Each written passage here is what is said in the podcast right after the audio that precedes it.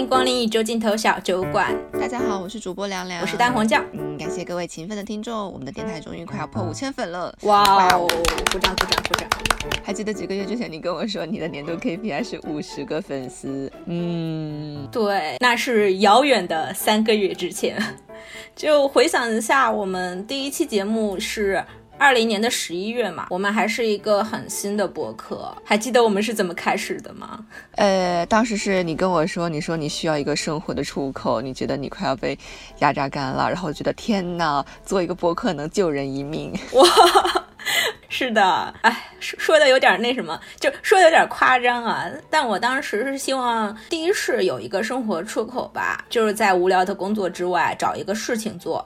并且要有一个好玩的事情。第二也是响应翻转电台小李老师的倡导，就是他倡导大家去有一个自己的自我装置嘛。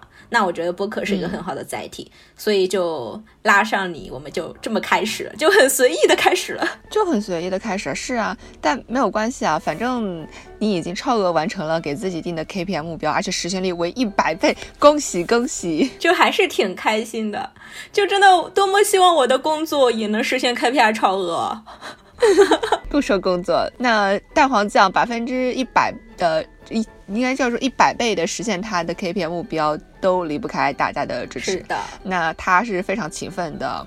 而作为一名懒惰的主播呢，我能做的就是给大家送一些小礼物。所以现在我宣布，宇宙尽头小酒馆第二次的小惊喜现在开始。嗯，是这样，非常简单，在评论区和我们分享一下你是怎么认识并收到收听到我们的节目的，或者分享一下你对我们的建议。虽然呢，我们也并不一定采纳。然后呢，我们将从本期节目的留言里抽取点赞最高的前两条留言。如果点赞最高的前两条留言是同一个用户的话，那就顺势滑到第三条，以此类推。获奖的听众可能会得到一本有关电影的书，也可能会得到一本社科类的书。对，我们会各自拿出一本自己的书送给各位。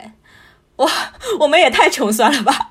这么穷酸的礼物，居然还要做一期节目拿出来讲，就很离谱。这为啥？我们本来就很穷酸啊！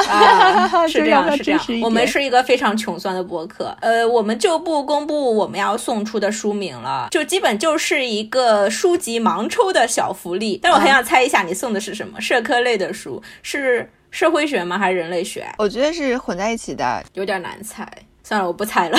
呃，但是你应该知道，我跟你提起过的一本书，就国内还比较小众。然后我猜你送的可能是那个电影评论，差不多差不多，而且也跟一位导演相关啊。明白了，我大概知道了。好的，反正反正各位听众要相信我跟蛋黄在书上面的品味。哦，不不不不用不用，倒也不用。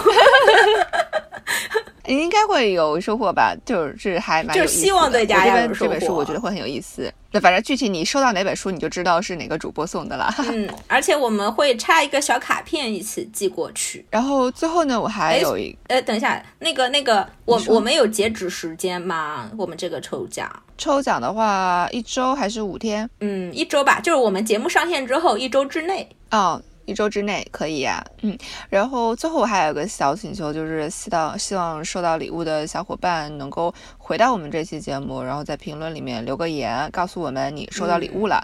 这个目的呢，就是为了增加节目的评论数。很 真实，我们想要更多的评论是这样的。不不不不不不不不不，嗯，其实呢，认真来说，这个目的呢是为了证明我们送礼物是真的。啊，对，是的，是的，没错没错，这对我们真的很重要。嗯，但是吧，其实呢，就算你没有回来留言也没有关系，因为我们也不能把你怎么样。是这样的，我们也不能顺着网线去去摇着你的肩膀喊你来发评论，对不对？OK，好了，嗯。通知结束，大家晚安。嗯，也不一定是晚安，祝大家早安、午安、晚安。早安、午安、晚安，拜拜。